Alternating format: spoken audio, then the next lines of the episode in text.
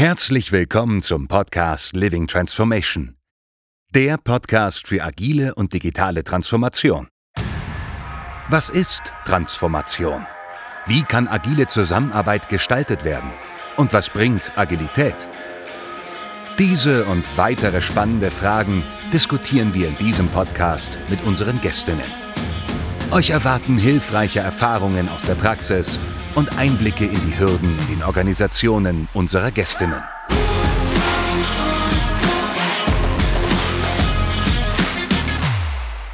Hallo und herzlich willkommen zur Living Transformation, dem Podcast für agile und digitale Transformation. Mein Name ist Mario Brückner und ich freue mich auf diese Podcast-Folge mit euch. Die heutige Episode behandelt das Thema Personal und Agilität, Personalentwicklung, Karrierepfade, Zusammenarbeit mit den Betriebsräten in einer Transformation und zu Gast ist bei mir Richard Prost. Richard arbeitet für einen sehr großen Telekommunikationsanbieter in Deutschland und ist dort in dem Bereich Lean Portfolio unterwegs. Er beantwortet die Frage, wie die strategische Ausrichtung und die tägliche Arbeit tatsächlich der Mitarbeiter zusammenpassen. Hallo Richard. Bevor wir in das Thema reingehen, Personalentwicklung, vielleicht vorab, wie wirken sich denn agile Methoden, agile Arbeitsweisen auf die Arbeit von Mitarbeitern aus? Was ist deine Sichtweise und Erfahrung der letzten Jahre? Agile Methoden bringen auch ein neues Set an Begrifflichkeiten, an Methoden und bestimmten Problemlösungen mit. Und ich glaube, das Wichtige ist zu verstehen, dass sich diese Methoden aber nicht an einem reinen Performance-Monitoring von Mitarbeitern orientieren, sondern einen sehr, sehr starken Fokus auf die Arbeit legen, auf die zu erledigende Arbeit legen. Ähm, das wiederum birgt eine gewisse Chance für Mitarbeiter, denn das Tempo des Teams, das Tempo des Mitarbeiters bestimmt, wann diese Arbeit fertig ist. Der Punkt der Transparenz bietet die Gefahr der Kontrolle, aber muss entsprechend verantwortungsvoll angegangen werden. Das bedeutet, dass man sich darauf fokussiert, wie kann ich meine Mitarbeiter in ihrem Arbeiten begleiten, damit sie sich darin wohlfühlen auf der anderen Seite, auf der einen Seite und auf der anderen Seite an das Problem angepasst arbeiten können. Schlussendlich betrachtet zählt aber immer das Ergebnis der Arbeit und nicht die reine Performance der Mitarbeiter. Das sind natürlich ganz andere Arbeitsweisen bzw. Herangehensweisen und Fokussierungen, als wir sie in der klassischen Welt haben. Das hat auch Auswirkungen auf, wie Mitarbeiter sich entwickeln können bzw. Unterstützung finden in der Entwicklung. Wenn du jetzt mal vergleichst, in dieser neuen Welt die Personalentwicklung heute, was benötigt wird, im Vergleich zu einer klassischen Welt, also so wie Personalentwicklung früher gestaltet waren. Wo siehst du die Hauptunterschiede? Personalentwicklung hat in der Vergangenheit eigentlich zwei zentrale Punkte erfüllt. Einmal Mitarbeiter in eine gewisse Rolle zu entwickeln, also sehr klar vorzugeben, welches Wissen und welche Fähigkeiten in einer Rolle benötigt werden und wie ich dahin komme, auf der einen Seite. Auf der anderen Seite aber auch ein sehr, sehr starker Karriereplanungsaspekt. Also welche Stationen muss ich eigentlich erfüllen, um eine bestimmte Hierarchiestufe oder Position zu erreichen. Was dabei verloren geht, ist, dass die Personalarbeit nicht als Partner in der persönlichen Entwicklung wahrgenommen wird, sondern vielmehr als klassische Landkarte, die man entlang schreiten muss, um überhaupt eine Form der Entwicklung. Demgegenüber steht die agile Personalentwicklung. Da liegt der Fokus sehr, sehr stark auf die individuelle und passgenaue Entwicklung von einzelnen Mitarbeitern. Vielleicht sogar ein direktes Coaching, immer ausgehend an dem Punkt, wo sich der Mitarbeiter gerade befindet. Also in dem Zeitpunkt, in der Rolle und in der Fähigkeit, die er zu diesem Zeitpunkt hat. Und eine Antwort darauf könnten neue Konzepte wie zum Beispiel Learning Journeys sein, die zwar gewisse Punkte vorgeben, aber den Mitarbeiter völlig freistellen, wie schnell er sie erfüllt, ähm, und völlig frei von Kontrolle das Ganze für sich erledigen kann. So dass man auf der einen Seite den Mitarbeiter da abholt, wo er in seiner Fähigkeit ist oder in seinen Fähigkeiten ist, begleitend von, dass er selber das Tempo bestimmen kann und völlig frei von Ängsten, dass er ein bestimmtes Ziel erreichen muss, weil es gemessen wird. Ja, diesen Trend hin zu Lernreisen, selbstbestimmten Lernreisen, sehen wir auch äh, seitens der Anbieter. Also sprich, wir sind ja mit der Agilizer Akademie einer der größten Anbieter in Deutschland für Trainings und Workshops. Und während wir vor drei bis vier Jahren noch in diesem Umfeld sehr stark klassische Trainings und Workshops verkauft haben, also zwei, drei Tage am, am Stück zu einem bestimmten Thema, geht der Trend immer mehr dazu, dass die Unternehmen sich sogenannte Lernreisen, wie du sie angesprochen hast, Learning Journeys, einkaufen, rollenspezifisch und dann halt auch immer mit verbunden mit einer Art, ich sag mal, Einstiegstest, die dann nur für den Mitarbeiter, dass der Mitarbeiter für sich selber am richtigen Zeitpunkt, an richtigen Punkt der Lernreise einsteigt und dann selbstbestimmt Fortschritte machen kann. Und das wird häufiger nachgefragt. Ähm, ich glaube aber, das ist nicht nur die Aspekte, die du jetzt genannt hast, sondern noch zusätzlich der Aspekt aus einer Organisationssicht heraus, ähm, dass man diesen Ansatz auch skalieren kann. Also sprich, man kauft diese Lernreise in Anführungszeichen einmal, kann sie mehrmals verwenden und, und kann dadurch dann halt auch andere Skaleneffekte durch sein Trainingsprogramm erreichen. Aber ich glaube, dass dieses halbautomatisierte Lernreisen lernen ein guter Punkt ist oder ein, ein guter Aspekt ist, äh, wegen Selbstbestimmtheit, wegen Geschwindigkeit, richtigen Einstieg. Aber das reicht nicht aus. Wie siehst du das? Ähm, es ist auf jeden Fall sinnvoll, diese Wissensbegleitung durch Coaching zu ergänzen und den Einsatz dann in der jeweiligen komplexen Situation zu begleiten, um das Wissen dann auch tatsächlich anzuwenden, damit auch die Organisation daraus etwas ziehen kann. Wenn wir über die Organisation an sich sprechen, lass uns nochmal zurück zu der Personalabteilung kommen.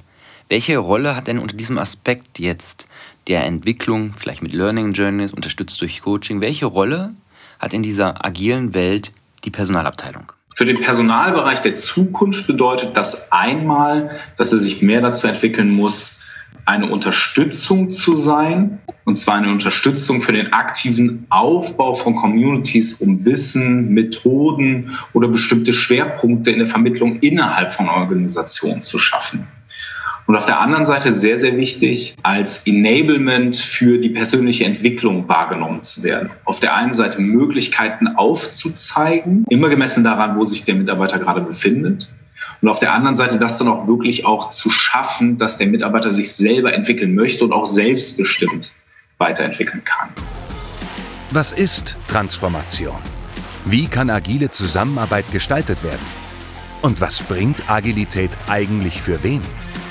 Diese und viele weitere spannende Fragen stellen wir uns nicht nur in diesem Podcast. Viele Antworten und konkrete Lösungsvorschläge findest du in unserem Buch Living Transformation. Die Living Transformation ist ein Ansatz für Organisationen, Coaches, Berater und Macher, um einen kontinuierlichen Veränderungsprozess aufzusetzen. Weitere Informationen und den Link zum Buch findest du unter living-transformation.com und in den Show Notes. das Ganze individuell, selbstbestimmt und dergleichen in meinem Kopf widerspricht sich das so ein bisschen gegen dem Thema Karrierepfade. Also es hat sich jemand schon mal hingesetzt, vorher Gedanken gemacht, wer sich wie entwickeln kann und ich kann auf diesen Karrierefaden dann in der Zukunft gehen und kann mich da entwickeln. Wie passt denn das Thema Karrierepfade in, in diese neue Welt noch rein? Ich glaube, dass ein Karrierepfad immer irgendwo notwendig sein wird. Gerade in klassischen Bereichen, sehr hierarchiegetriebenen Bereichen, die wir auch immer irgendwo haben werden. Dort machen Karrierepfade absolut Sinn. In Bereichen, in denen wir darüber sprechen, dass die Umwelt sehr, sehr komplex ist und sich eine Organisation schnell umstellen muss, sind Karrierepfade einfach keine adäquate Antwort darauf sondern wir brauchen andere Konzepte, die passgenauer auf die Situation des Unternehmens sind und gleichzeitig berücksichtigen, dass wir immer noch über Mitarbeiter sprechen, die sich persönlich weiterentwickeln wollen. Ja, spannend. Also die Lösung äh, für alle Bereiche gibt es nicht. Ne? Also du zeichnest hier ja ein sehr differenziertes Bild.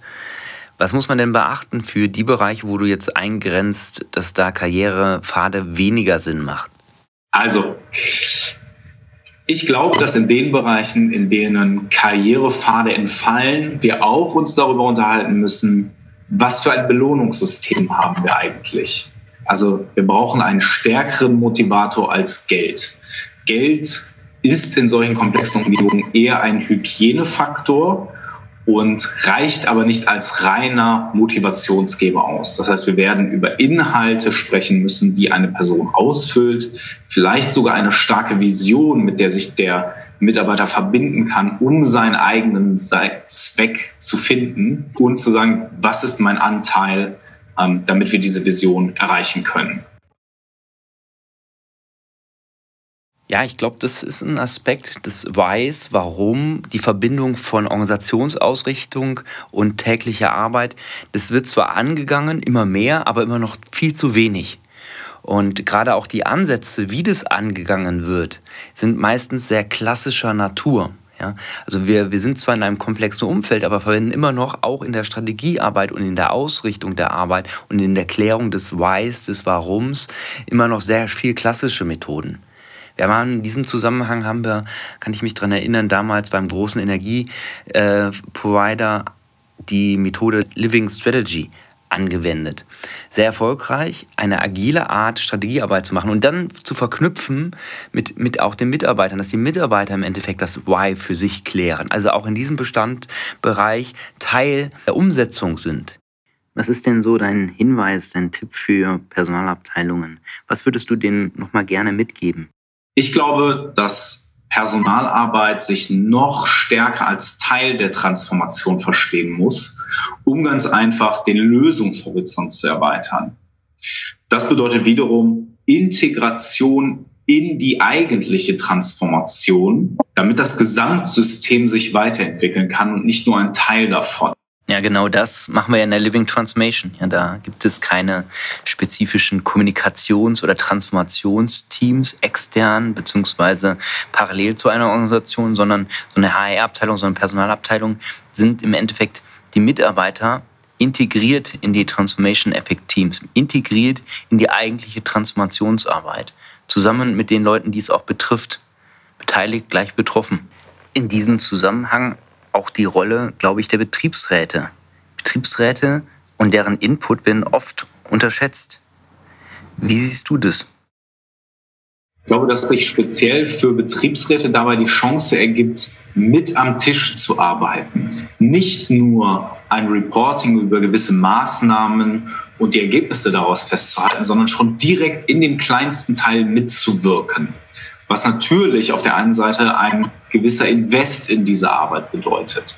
Aber genau zu dem Zeitpunkt zum Tragen kommt, wo diese Entscheidungen oder bestimmte Vorgehen beschlossen und auch ausgearbeitet werden. Also das kann ich auch nur unterstützen. Die frühe Einbindung von Betriebsräten in die aktive Arbeit einer Transformation, gerade in einer agilen Transformation, macht absolut Sinn. Und im Living Transformation Ansatz beispielsweise sind die Mitarbeiter des Betriebsrates nicht irgendwo als extra Gremium äh, berücksichtigt. Nein, sie sind im Endeffekt genauso wie die Personalabteilung Teil der Umsetzung, Teil der Umsetzungsteams. Wie gestaltet sich denn so eine Zusammenarbeit mit den Betriebsräten als Teil einer Transformation aus deiner Sicht? Die Arbeit zwischen Unternehmen und den eigenen Betriebsräten basiert auf einer absoluten Vertrauensbasis. Und diese Vertrauensbasis muss vor allem entwickelt werden, wenn wir über Vorgehensmodelle sprechen, die eine sehr, sehr starke Transparenz von Entscheidungen und Wegen fordert. Deswegen glaube ich, dass es wichtig ist, in Zusammenarbeit mit Betriebsräten fortlaufend und intensiv zusammenzuarbeiten fortlaufend und intensiv über Entscheidungen zu sprechen, Hintergründe zu erforschen und das Wissen von Betriebsräten mit einfließen zu lassen. Ich glaube, dass sich im Zuge dieser Transformation ein sehr großes Potenzial für Betriebsräte ergibt, weil sie nicht nur in sehr, sehr großen Abständen erfahren, in welchen ähm, Zyklen und mit welchen Inhalten sich die Organisation entwickelt, sondern sie an den kleinen Schritten beteiligt werden kann.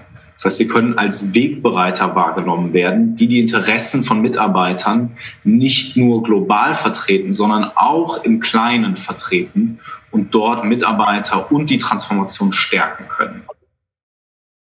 Ja, vielen Dank, Richard, für diese Einblicke in die Transformationsarbeit ähm, insbesondere auch in die Einbindung in der, der Personalabteilung, aber auch des Betriebsrats. Ich denke, die Leute, die in der Praxis unterwegs sind, die Transformation wirklich vor Ort äh, voranbringen, die wissen, wie schwierig das ist, dieses Umfeld und was es dabei alles zu beachten kann. Und die, ich glaube, sie haben auch einiges mitnehmen können von deinen Einblicken hier. Vielen Dank.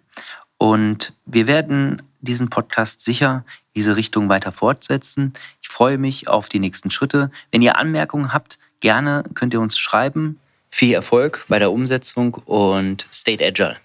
Das war der Living Transformation Podcast. Der Podcast für agile und digitale Transformation. Wenn ihr Fragen oder Kommentare zu dieser Folge oder direkt an unseren Gast oder Gäste habt, nutzt gerne die Kommentarfunktion auf Apple Podcast, Spotify oder worüber ihr uns hört. Für all diejenigen unter euch, die noch mehr über das Thema Living Transformation herausfinden wollen, nutzt gerne unsere Website unter living-transformation.com. Hier findet ihr weitere spannende Informationen zu dem Ansatz sowie unserem Buch. Wenn ihr Themenwünsche für weitere Folgen habt oder selbst einmal mit uns rund um das Thema Transformation diskutieren wollt, schreibt uns gerne eine E-Mail an podcast at living-transformation.com. Darüber hinaus freuen wir uns über Bewertungen bei Apple Podcast, Spotify und Co. Bewertet uns und lasst uns ein Feedback da. Und damit ihr in Zukunft keine neue Folge verpasst, abonniert diesen Podcast.